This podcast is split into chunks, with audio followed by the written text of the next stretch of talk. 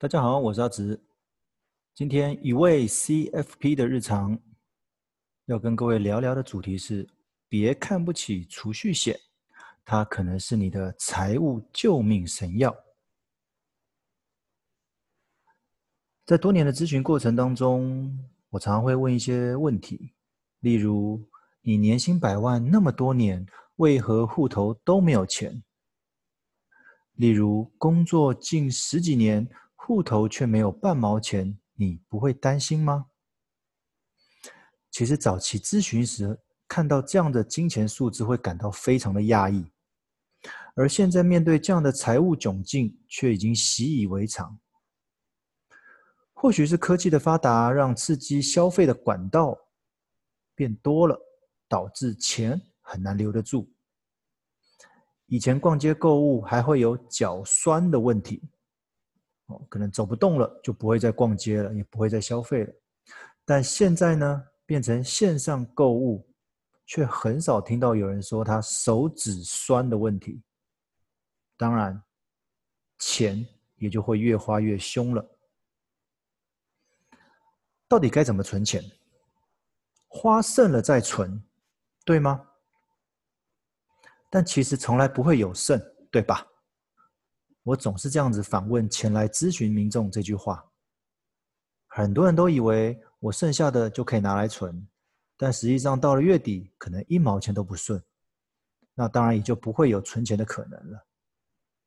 很多人在回顾过去的理财行为时，总认为有着高度自信的理财自律，但其实这只是在骗自己，每每告诉自己要省点花才能存到钱。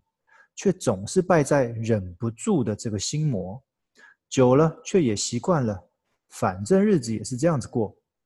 直到数年后发现银行户头始终处于仅有零钱的状态，才惊觉事态的严重。那到底该怎么存？应该反过来，存剩了再花，这样才对。如何在及时行乐？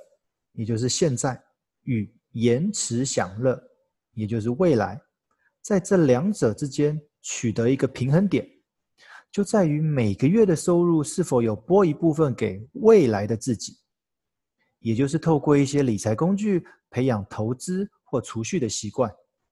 常建议在理财的的过程中，属于初学者的朋友们，可以先考虑从储蓄险来培养存钱的自律。等习惯了存钱这件事之后，再来学习其他的投资工具。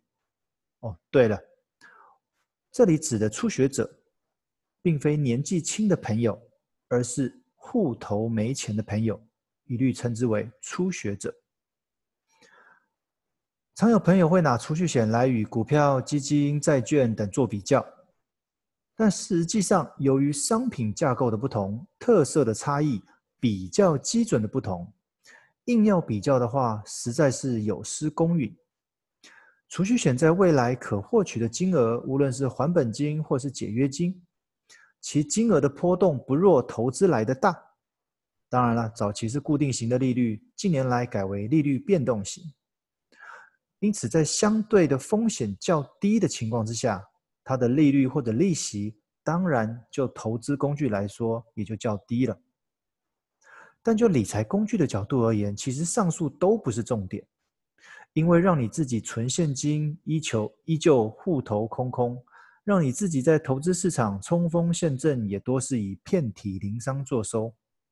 存储蓄险不是要你承认理财失败，仅是承认截至目前为止，你的理财自律性还有很大的努力空间，进而透过储蓄险来培养罢了。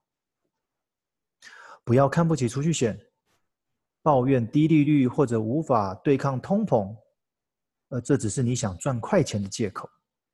如果十年后的储蓄险有着一百万的保单价值，相信你不会觉得钱太少，不好用。十年后的零积蓄和一百万，这可不是零和一的距离，而是零和一百的差距。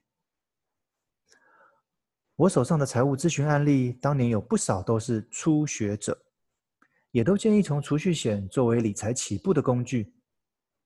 而现在的他们，在理财自律之后的投资表现也较一般人好上许多，其所累积的资产速度也是当年零存款的他们所无法想象的。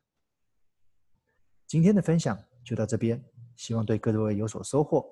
谢谢各位，我们下回见。